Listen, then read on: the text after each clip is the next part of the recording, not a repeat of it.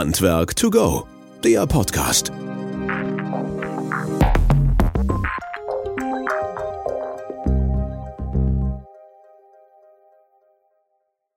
Ja, hallo und herzlich willkommen zu unserem Podcast Handwerk to go.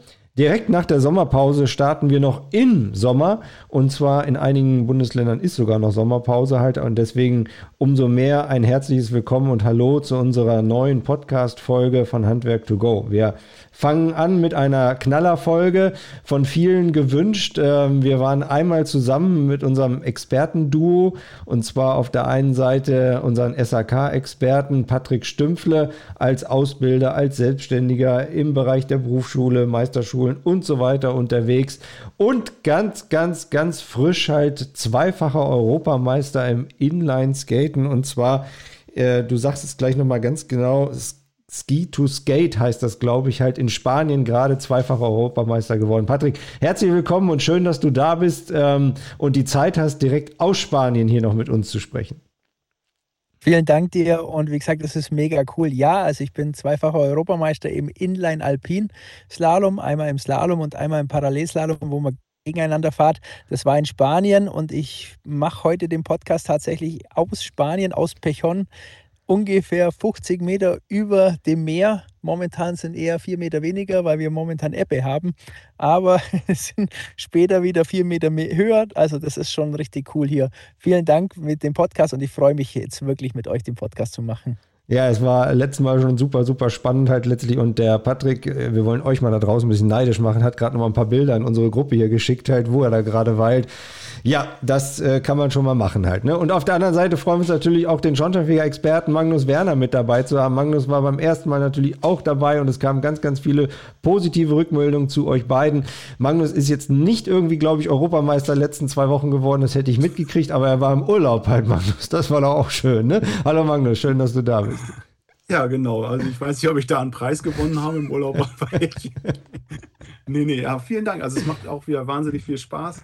Äh, dass wir hier zusammen sind und ähm, bin ganz aufgeregt. Mal gucken, wie es wird. Ja, genau. Es gibt große Themen, die wollen wir ja ansprechen und auch besprechen halt letztlich. Wir versuchen ja in diesem Podcast immer so ein bisschen rund um das Handwerk zu gucken und natürlich mit euch beiden Experten ähm, das Handwerk gemeinschaftlich nach vorne zu bringen. Das heißt also, jeder dem anderen so ein bisschen unter die Arme greifen kann, unterstützen kann. Und es geht ja nicht hierbei da zu sagen, was der eine oder andere halt schlecht macht, sondern eben beim Gegenteil. Draußen vor Ort gibt es genügend Probleme halt und die wollen wir da gemeinschaftlich natürlich angehen und nach vorne bringen. Das heißt, wenn ihr auch Wünsche, Ideen habt, und das habt ihr das letzte Mal auch an uns rangetragen halt äh, da draußen, dann meldet euch bitte über die bekannten Kanäle, schickt uns das und wir werden das natürlich gerne mit aufnehmen.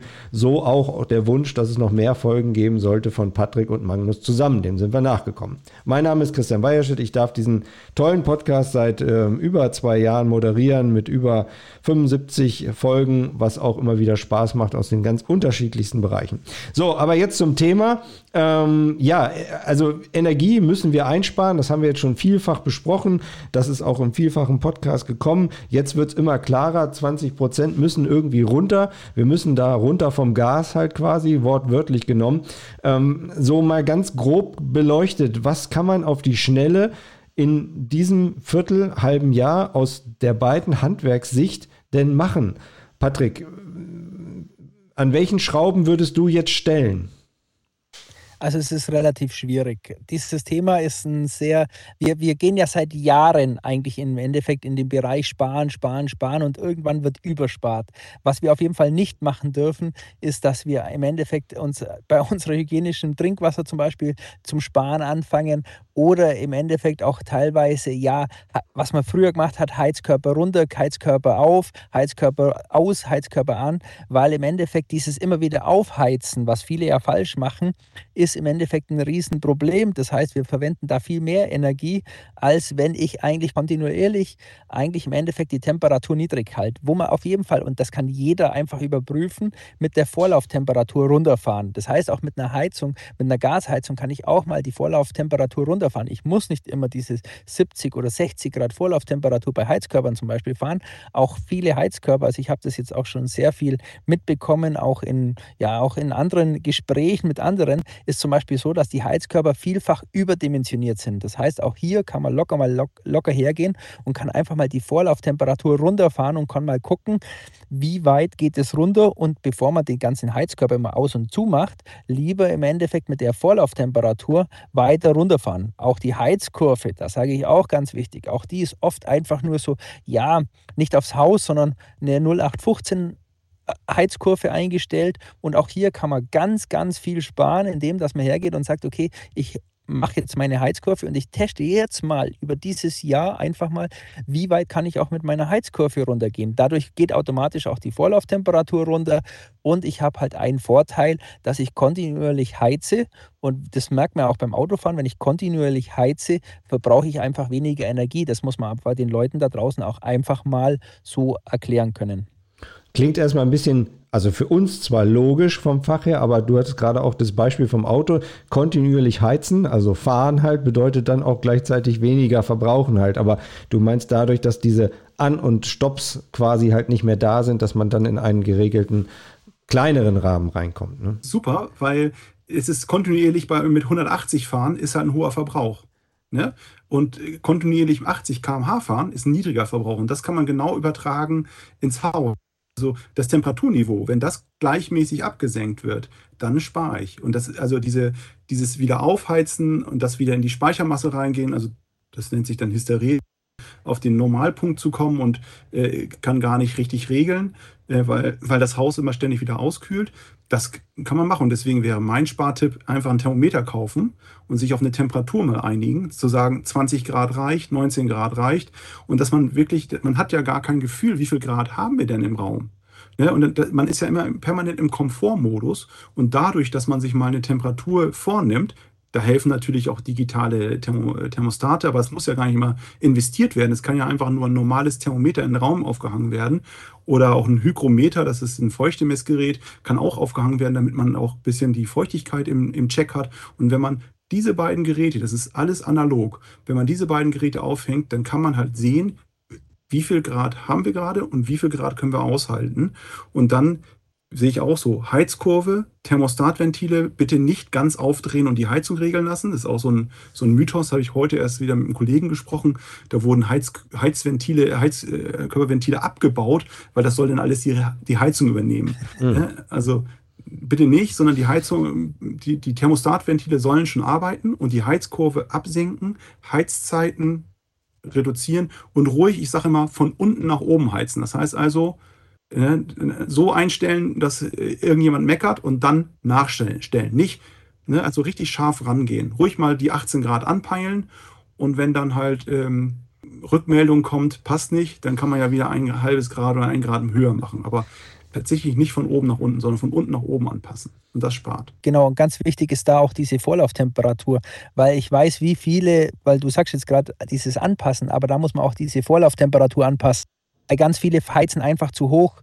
Das ist einfach zu, ja, die, die meinen unbedingt, also da ist ja immer noch der Mythos draußen, jeder Heizkörper muss mit 60 Grad laufen. Nein, muss er nicht. Also es ist definitiv so. Ein Heizkörper kann auch mal mit 50 oder 40 Grad laufen und 60 Grad muss er nur laufen, wenn wir diesen Norm-Außentemperatur haben. Das heißt, wenn der eigentlich im Endeffekt ausgelegt ist, ist er ausgelegt auf 12 Grad minus oder 14 Grad minus, je nachdem, wo wir die Norm-Außentemperatur haben. Und dafür ist der Heizkörper ausgelegt. Und der Rest des Jahres ist ja eigentlich ja überdimensioniert. Und warum muss ich jetzt diesen Heizkörper im Rest des Jahres mit 60 Grad voll heizen? Das bringt eigentlich nichts. Und damit ist es ja das, was du auch richtig sagst. Wir gehen lieber mal mit der Vorlauftemperatur runter und schauen, dass wir gleichmäßig durchheizen. Also dieses bei uns als Heizungsbauer, wir sagen Takten dafür, auch dieses Therese, ich weiß schon, was du meinst. Wir sprechen vom Takten im Endeffekt, dass auch da jeder schauen muss, die Heiz also der Heizkessel, je länger der läuft, je mehr spart er. Das muss man auch so merken. Aber Laufzeit heißt lange Laufzeit. Wenn der durch konstant mit einer gleichbleibenden Temperatur lange läuft, spart er. Wenn er ständig ein- und ausschaltet, also dieses Takten, dann ist er eigentlich im Endeffekt viel zu viel Energie. Und deswegen ist es ganz, ganz wichtig. Ja, ich habe das schon auch gehört mit diesen Thermostatventilen abmontieren und es ist Wahnsinn, was da draußen momentan auch wird, aber auch in der Zeitung tatsächlich draußen extrem hingestellt und gesagt, macht Sie Heizkörperthermostate auf 5 und dann lasst laufen. Ein Thermostat auf 5 bedeutet 35 Grad, das muss man sich einfach mal vorstellen. Das ist hm. viel zu viel, also das geht gar nicht. Ja gut, aber wir wissen, also ihr wisst ja auch, dass unsere Zuhörer und Zuhörer da draußen halt eher so natürlich in dem selbstständigen Segment sind. Das heißt also, denen wir jetzt das erzählen und die dazuhören, das sind dann halt die äh, Fachhandwerker, egal ob SAK oder Schornsteinfeger halt und die sollten doch zumindest da, darüber informiert sein, was da der Standard ist halt. Ne? Die, die, das erzählen mir auch Heizungsbauer. Das erzählen mir auch Gesellen, Heizungsbauergesellen. Ohne Scheiß. Okay, ähm, ich ja. Dachte, falle ich vom Glauben. Und ich konnte auch nicht überzeugen. Ne? Ich, ich konnte nur sagen, äh, nee, das ist nicht richtig und so. Und der sagt, nee, das mache ich immer so. Und ich sage, ach so, das ist natürlich, nee, okay. Okay, dann bringen wir jetzt noch mal so ein paar Basics rein. Ich glaube, das sind die Basics, die, die Patrick in der Berufsschule, also erstes, zweites genau, Lehrjahr gerade mal so rüberbringt. Das, das, war nicht mein Job. Ich habe nur gesagt, mm -hmm, okay, ja. Ja, genau. Alternative Fakten. Aber jetzt mal ganz beiden, kurz. Also ganz kurz ja. an euch beide. Diese beste Frage in der Gesellenprüfung ist ja immer das, wie funktioniert ein Heizkörperventil ja. oder ein Thermostatventil. Und ihr könnt euch nicht vorstellen, in einer Gesellenprüfung, was wir uns als Prüfer die ja Lehrlinge, die das teilweise, ich will jetzt nicht sagen, dass die Lehrlinge doof sind, das tut mir Nein. auch leid, manche verstehen es vielleicht auch nicht, weil der Zusammenhang eines Thermostatventils natürlich auch extrem schwierig ist. Aber dennoch sage ich, du könnt euch beide nicht vorstellen, was wir uns da teilweise hören und was auch Meister in der Meisterschule bei einer Prüfung teilweise erzählen, wie so ein Thermostatventil funktioniert. Also mhm. darüber sollte man einen eigenen Podcast mal machen. Ja. So überall. Und aber bitte, also ich, ich glaube immer das Gute auch an den Auszubildenden. Also wenn der Auszubildende schlecht ist, dann liegt das nicht in der Regel immer an dem Auszubildenden, sondern eher an dem, der ihm genau. was nicht erzählt, weil das nämlich ne, nicht getan wird halt letztlich. Also da muss man auch mal zwei Seiten sehen. Aber Leute, ganz kurz, jetzt habt ihr von dem Gebäude gesprochen, Heizungsanlage, Heizkörper, gut, das ist natürlich auch noch vielfach der Fall. Es gibt aber natürlich auch modernere Häuser schon.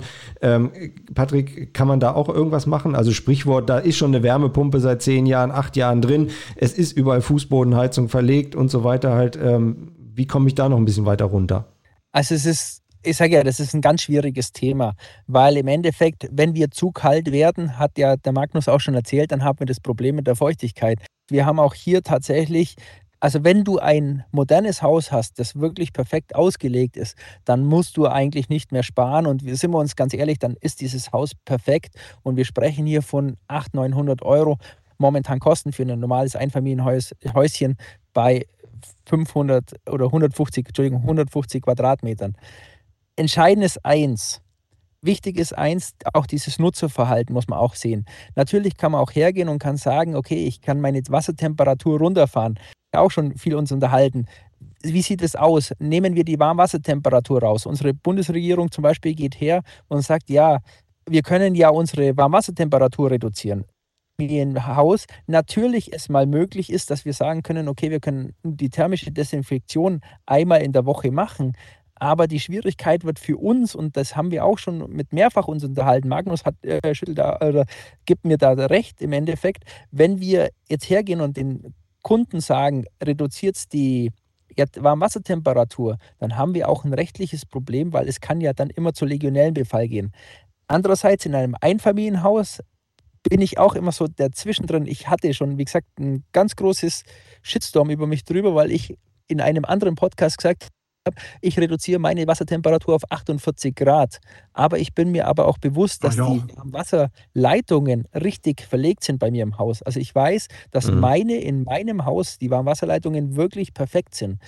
Nur einem Kunden zu sagen, reduziere bitte deine Warmwasser, da würde ich Abstand nehmen, Christian. Und deswegen weiß ich nicht, ob ich da wirklich so eine Energiespartipps geben kann. Okay, aber dann sag noch einmal ganz kurz. Aber, wir, aber, wir aber ja Magnus, sag einmal die rechtliche Seite. Warum, warum äh, sagst du nicht runterfahren halt? Also das hat ja vielleicht noch nicht jeder so verstanden, wenn wir äh, an der einen oder anderen Stelle doch mal diskutieren müssen.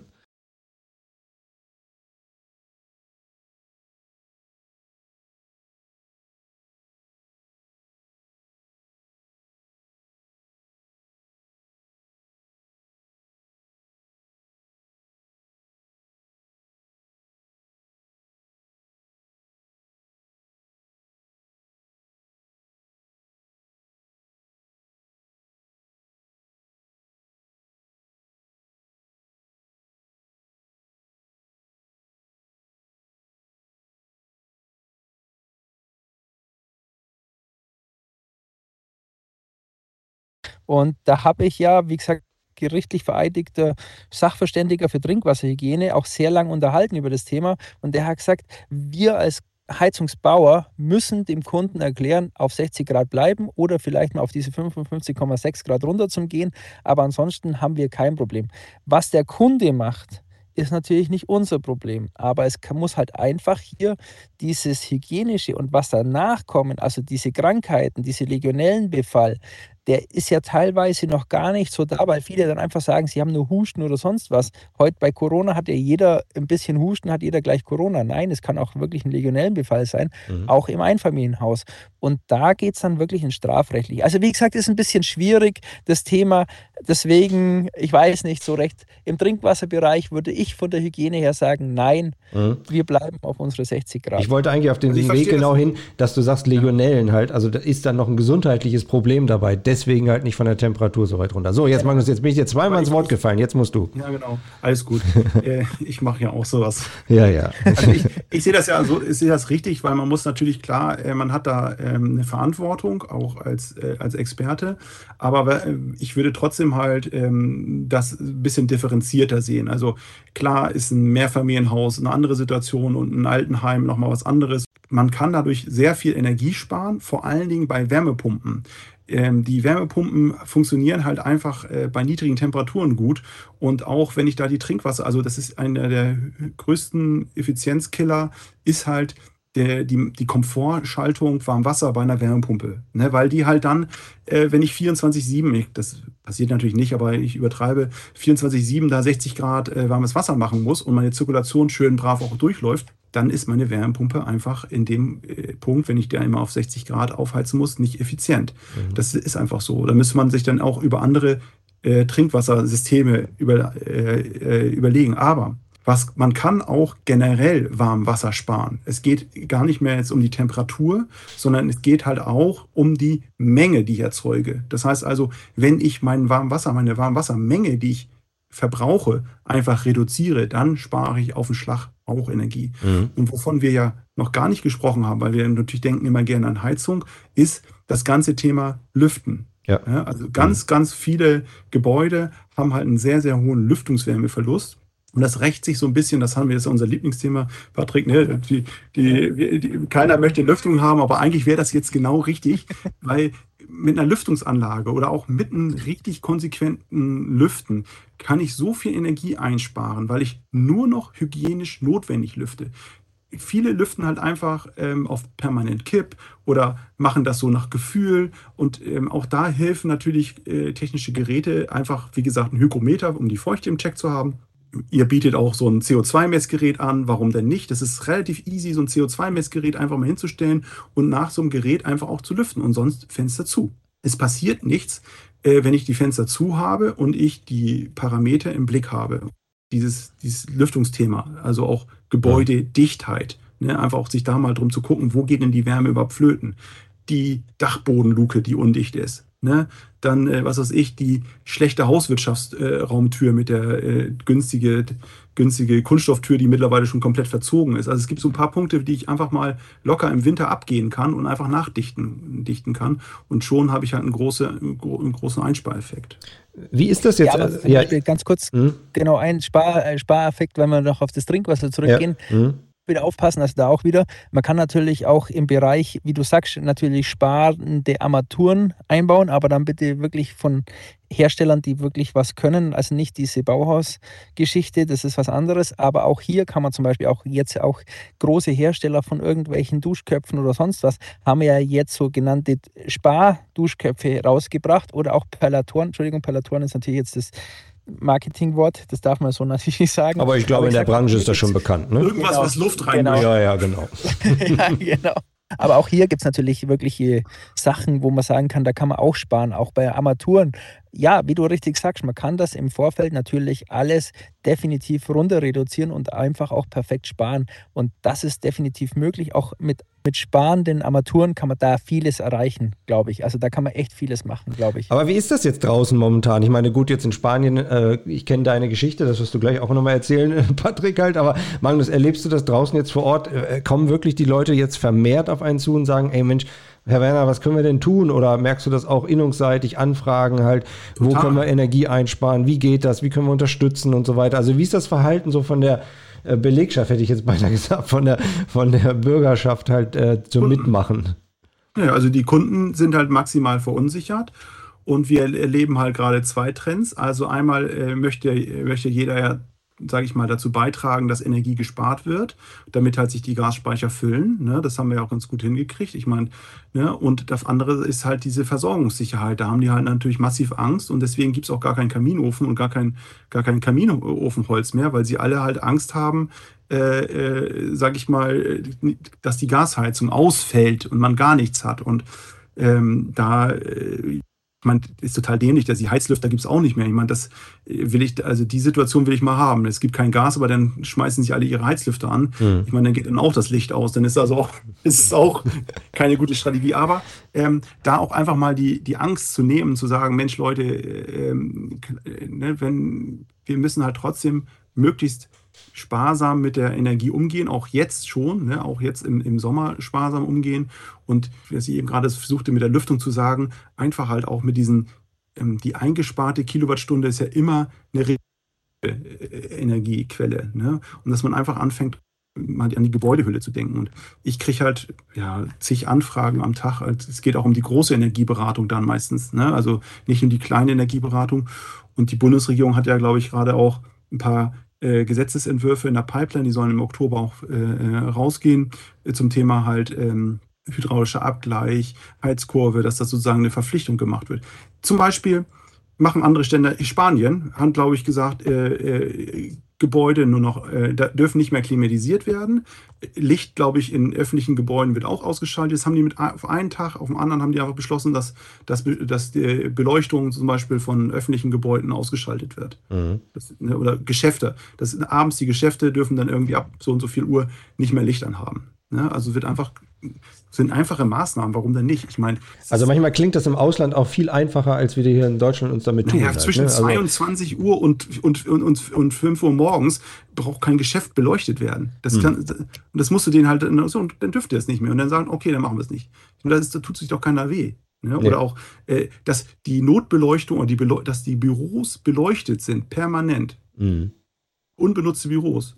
Es gibt so manchen Tower in Frankfurt oder in Berlin halt, der abends weiterhin beleuchtet wird von jedem Büro halt. Ne? Also ist, äh, ja, ja, klar. So. Äh, Patrick, erzähl noch mal dein Erlebnis mit dem Duschkopf oder mit dem, wie es in Spanien ist halt, zum, zum Energiesparen bzw. zur Sicherheit. Wassersparen.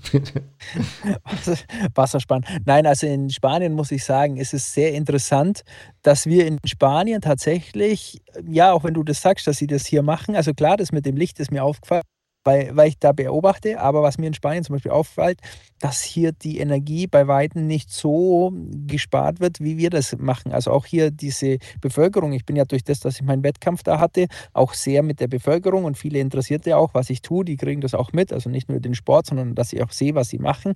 Und die reden sich da auch drüber und die sagen, da wird da gar nicht so viel drüber gemacht. Also auch dieses mit dieser Klimatisierung, wo du erzählt hast, ist hier nicht so. Also es ist mir persönlich, ich bin tatsächlich jetzt wirklich vor Ort, natürlich der ein oder andere, also mit dem Licht, das ist mir tatsächlich aufgefallen. Die haben auch, die leben einfach damit. Die sagen, okay, es ist halt jetzt mal, es ist teuer.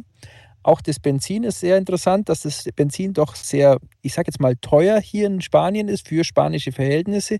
Und dennoch ist es hier kein Problem. Also ich glaube, die Mentalität, die akzeptieren das ein bisschen mehr denke ich, ist so mein Ding. Aber mhm. wie gesagt, es ist immer ein bisschen schwierig. Ich bin ja nur zum Urlaub hier. Ich habe natürlich Kontakt mit diesen Läufern, also mit den Sportlern und die fragen mich, aber ich glaube, bei uns, also bei uns wird sehr viel Panikmache auch gemacht. Also definitiv. Aber ich glaube, so im Bereich der Photovoltaik oder Solaranlagen sind die schon im Süden, also zumindest was ich mal so in Portugal, Spanien gesehen habe, schon sehr weit verbreitet. Ne? Also das ist schon deutlich stärker, dass wir ganze Photovoltaik-Straßenanlagen dort haben, als bei uns das der Fall ist. Überdachte Parkplätze mit ja. PV-Anlagen, ja, als ja, in, in, also gleich als Verschattung, fand ich auch sehr spannend.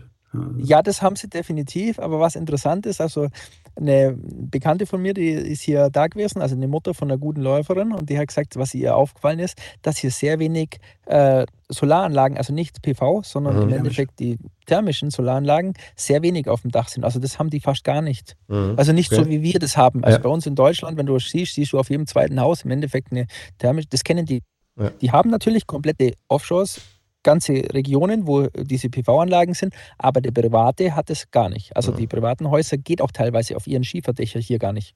Ja, das ist natürlich ein anderes Problem, ein bauliches Problem. Ne? Leute, bevor wir jetzt äh, uns sozusagen in die Urlaubsphase zurückquatschen, nochmal eine, eine Frage, die hatten wir im Vorfeld natürlich gerade diskutiert gehabt. Was passiert denn in diesem Worst Case? Was passiert in dem Falle X? Jetzt mal angenommen, Gasmangel kommt irgendwo und es funktioniert vielleicht das ein oder andere nicht ganz so, wie es denn sein sollte. Wir schaffen zwar gemeinschaftlich, das auch gut hinzukriegen, aber mal an euch beiden Fachexperten, Patrick, ähm, wenn die Anlage ausfällt, weil kein Gas mehr da ist, also ne, man läuft, die Anlage läuft und bums ist das Gas alle, wo auch immer das dann gerade abgestellt wird, sei mal dahingestellt. Was passiert dann von der, äh, von der Heizungsanlage, von der Feuerstätte selber? Mal, was passiert danach?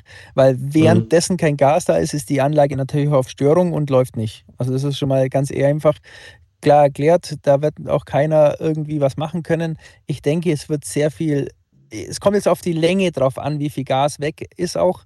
Ich denke, da wird jetzt auch sehr viel im Bereich Flüssiggas gerade überlegt, was sie da alle machen können. Also da wird auch sehr viel, hat man letztens auch bei uns in der Gruppe ein sehr interessantes äh, Thema. Der wollte ein, also eine Erdgasleitung und dann noch eine, gleichzeitig eine Flüssiggas an ein und derselben Therme, was ja gar nicht funktioniert, weil da die ganzen Einstellungen und so weiter sind.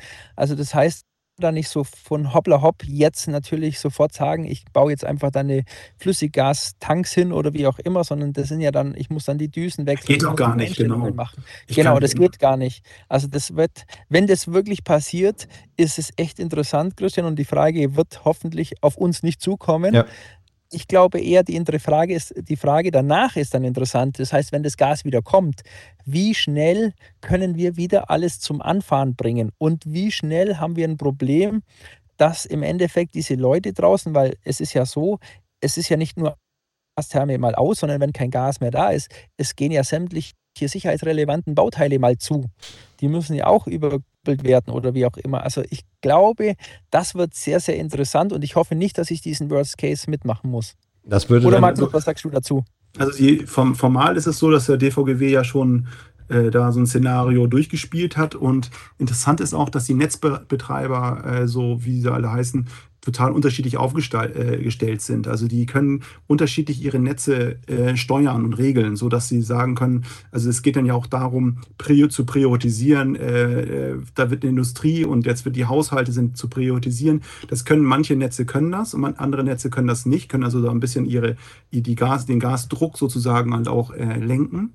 Und in dem Fall, wo jetzt, sage ich mal, eine Gas Situation eingetreten ist und dann halt am Hausanschluss halt die Gasmangelsicherung ausgelöst hat. Das heißt also, dann läuft ja dann automatisch die Leitung leer vom Hausanschluss bis zum Gerät, die ist dann leer. Und das Wiedereinlassen von Gas kann ja nur durch ähm, Entsichern der Gasmangelsicherung gehen. Und das darf im Grunde kein, kein Kunde, das äh, muss halt der Fachhandwerker sein. Und wenn das über einen längeren Zeitraum geht, dann ist, besteht ja auch immer potenzielle Gefahr, dass die, wenn es mit Hanfdichtung ist, dass die Hanfdichtung halt austrocknet und dass da eventuell noch eine Leckage nachträglich äh, entsteht. Also das muss man ein bisschen im Blick haben. Aber es gibt Szenarien, die das halt, äh, das wieder Inbetriebnehmen vom Kunden halt ermöglichen. Also es kommt auf das Gerät auf an. Also wir sehen halt so, dass Geräte B1, B4, also raumluftabhängige Geräte mit Strömungssicherung, die jetzt vielleicht keine Abgaswegeüberwachung haben, dass die äh, besonders kritisch zu sehen sind. Das heißt also, da sind auch wir, unser Handwerk gefragt, äh, zu identifizieren, also dann auch wieder zu priorisieren, also wo muss man als erstes hin? Ne? Mhm. Und ich weiß auch, dass äh, manche Kommunen und manche Versorger auch äh, mit im Katastrophenstab mit den Schornsteinfegern zusammenarbeiten, wo es zum Beispiel auch um die Fragestellung geht, ähm, an, in welche Häuser müssen wir zuerst rein? Ne? Also gibt es da eine alternative Energieversorgung?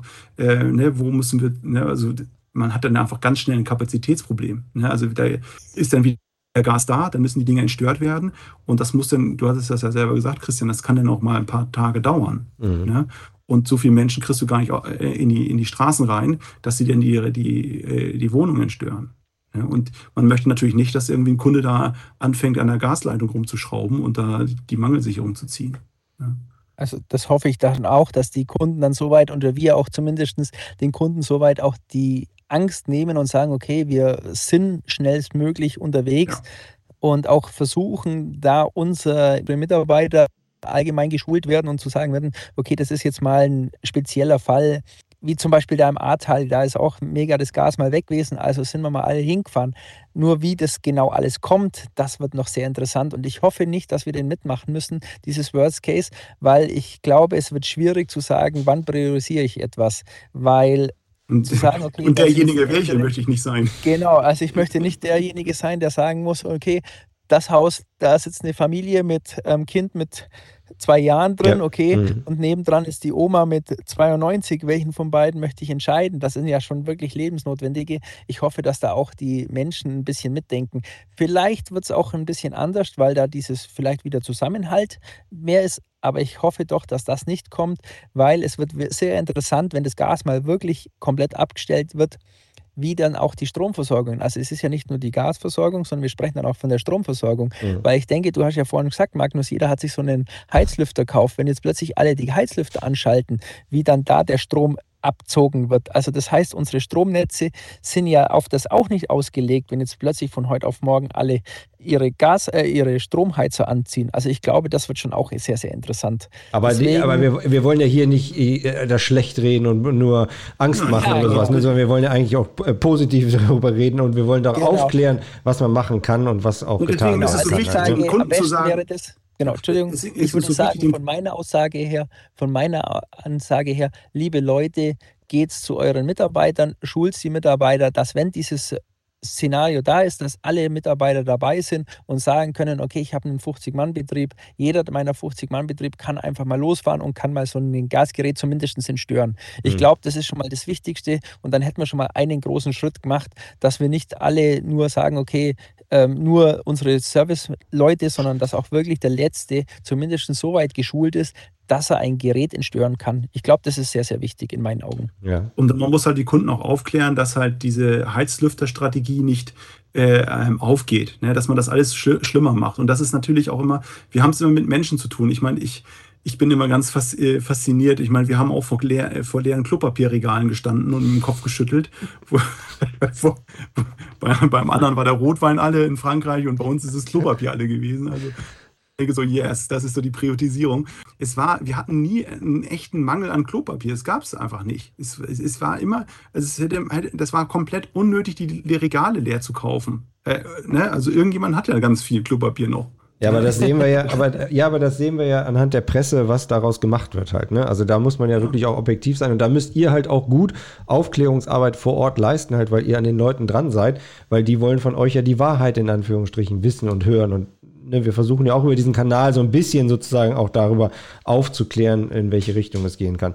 Ähm, die Zeit läuft natürlich wunderbar immer weiter. Das ist so ein bisschen der Nachteil an dieser ganzen Geschichte, weil eigentlich gibt es so viel zu quatschen und wir wissen, okay, ähm, naja, länger als eine Dreiviertelstunde wollen wir dann doch nicht machen. Wenn ich jetzt aber davor stehe, halt letztlich, ähm, lohnt es sich noch in diesem Jahr, sich damit zu beschäftigen, energieeinsparende Maßnahmen am gesamten Gebäude vorzunehmen, Magnus?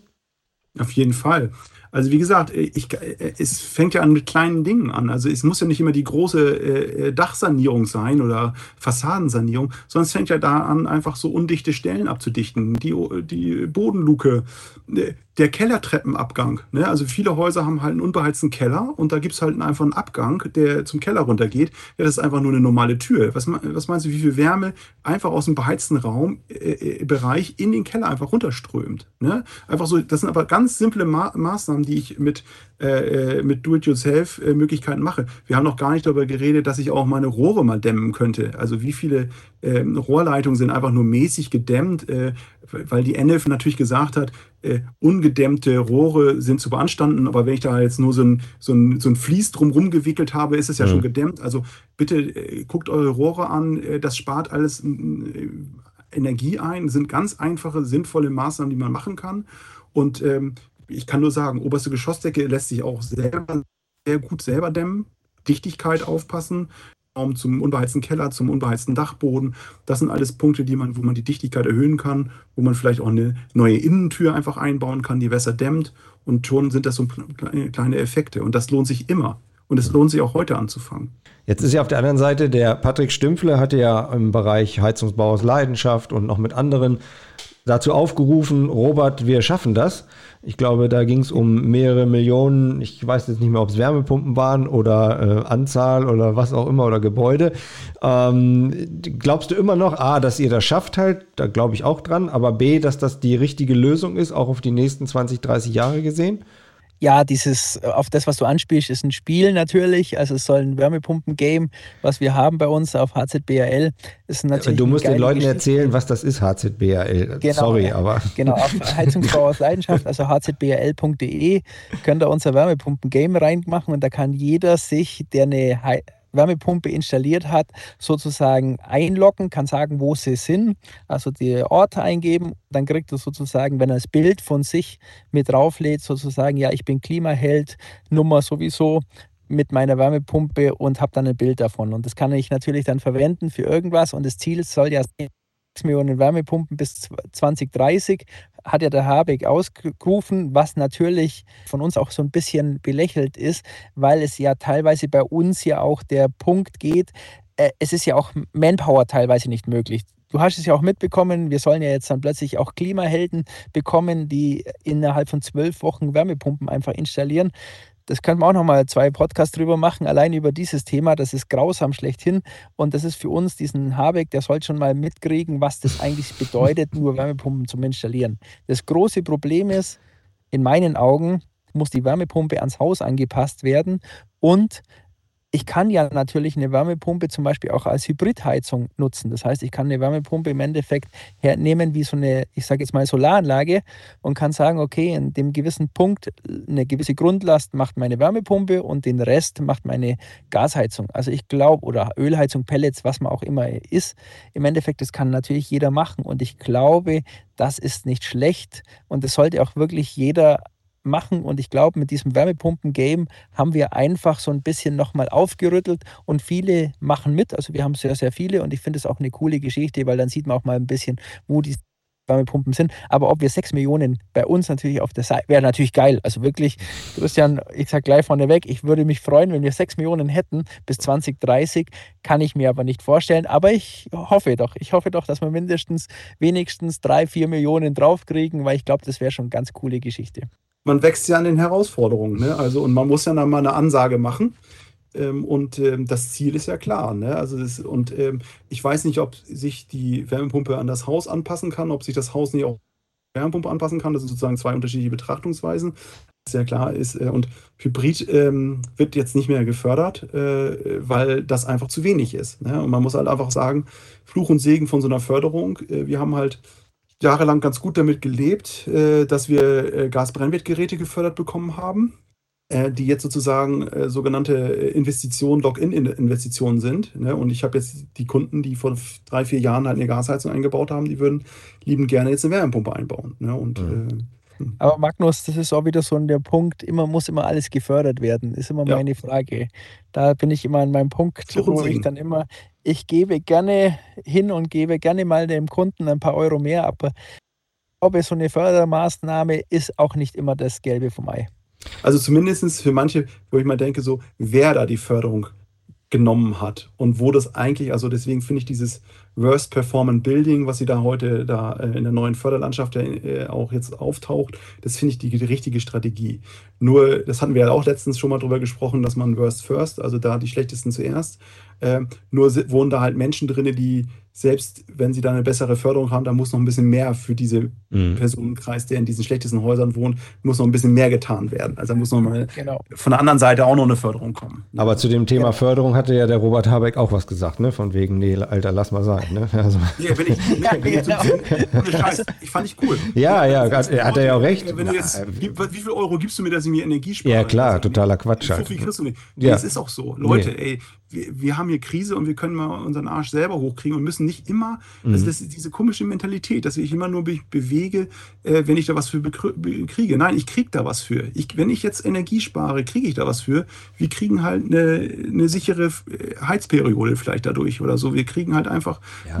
und am Ende vielleicht sogar ein besseres Klima. Ich glaube, dass viele, dass viele auch das sehen, dass viele auch bereit dazu sind, aber natürlich herrscht so ein bisschen manchmal diese negative Stimmung und die breitet sich dann aus. Ne? Und ich glaube aber, dass viele auch ganz dankbar sind über das, was gerade passiert, dass wir endlich es mal schaffen, mit so mehr größeren Bums da reinzukommen, ja. dass wir da so eine richtige Energiewende hinkriegen halt. Und das, uns, das fehlt. Ganz da, Europa brennt uns äh, weg. Also ich meine, diese, diese Energiekrise, die jetzt durch den, durch den Krieg mhm. äh, hervorgerufen, das ist, sage ich mal, das, das spüren wir wieder. Ich sage ja immer, wenn uns die Hose brennt, dann können wir laufen. Aber was wir so in der Zukunft sehen, ne, diese Klimakrise, die uns ja auch bedroht. Und äh, ich meine, du bist in Spanien, ich meine, das ist, da läuft das an 40 Grad ran.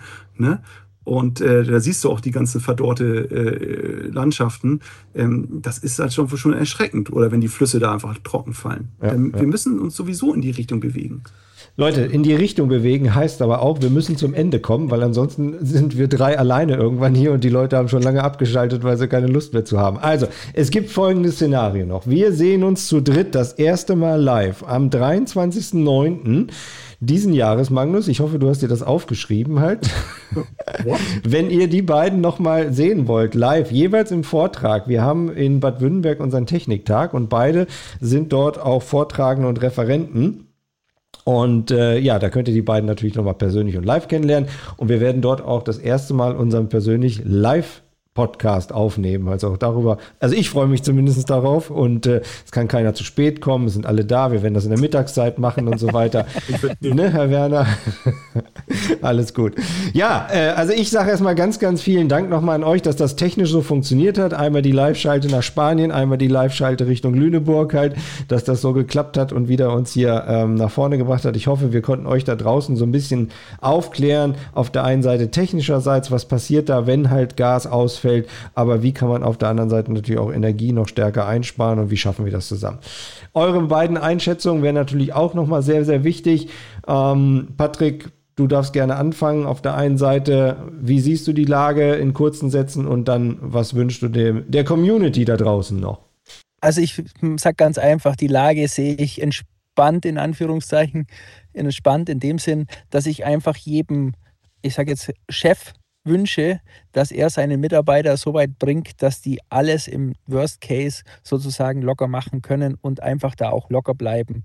Weil ich glaube, das bringt nichts, wenn wir jetzt da schreiend in der Weltgeschichte rumrennen. Wir sind diejenigen, wo wirklich eigentlich im Worst Case wirklich ruhig bleiben müssen. Und ich glaube, das wünsche ich uns allen, dass wir diesen Worst Case nicht erleben. Und wie gesagt, wir müssen einfach ruhig bleiben. Das ist meine Meinung. Sehr gut. Ich sehe das ich sehe das so, dass wir wahnsinnig relevant gerade sind. Also alle sind wir wahnsinnig relevant, um das halt gut meistern, diese äh, Situation. Und wir haben auch wahnsinnig viele Kompetenzen einfach draußen. Und es geht halt nur äh, Angriff, sage ich da. Ne? Also raus, machen. Ne? Und ähm, dass wir das wirklich, äh, ich bin auch da sehr, sehr zuversichtlich, dass wir mit vereinten Kräften und ähm, dass, wir das, dass wir das schaffen werden. Das äh, sehe ich ganz, ganz deutlich. Eine Frau, die gesagt hat, wir schaffen das und ich glaube, das schaffen wir auch. Das schaffen wir, weil wir einfach, nein, weil wir, weil wir einfach äh, soziale Wesen sind, die wir, wo wir, wenn wir zusammenarbeiten, dann kann, dann, dann können wir nur an sowas auch äh, gewinnen. Poetische Worte. Der Kanzler spricht von You Never Walk Alone und Herr Werner spricht, wir schaffen das. Eieieiei. liebe Leute, liebe Leute. Gut, vielen, vielen Dank. Ähm, wir sehen uns demnächst live in Farbe.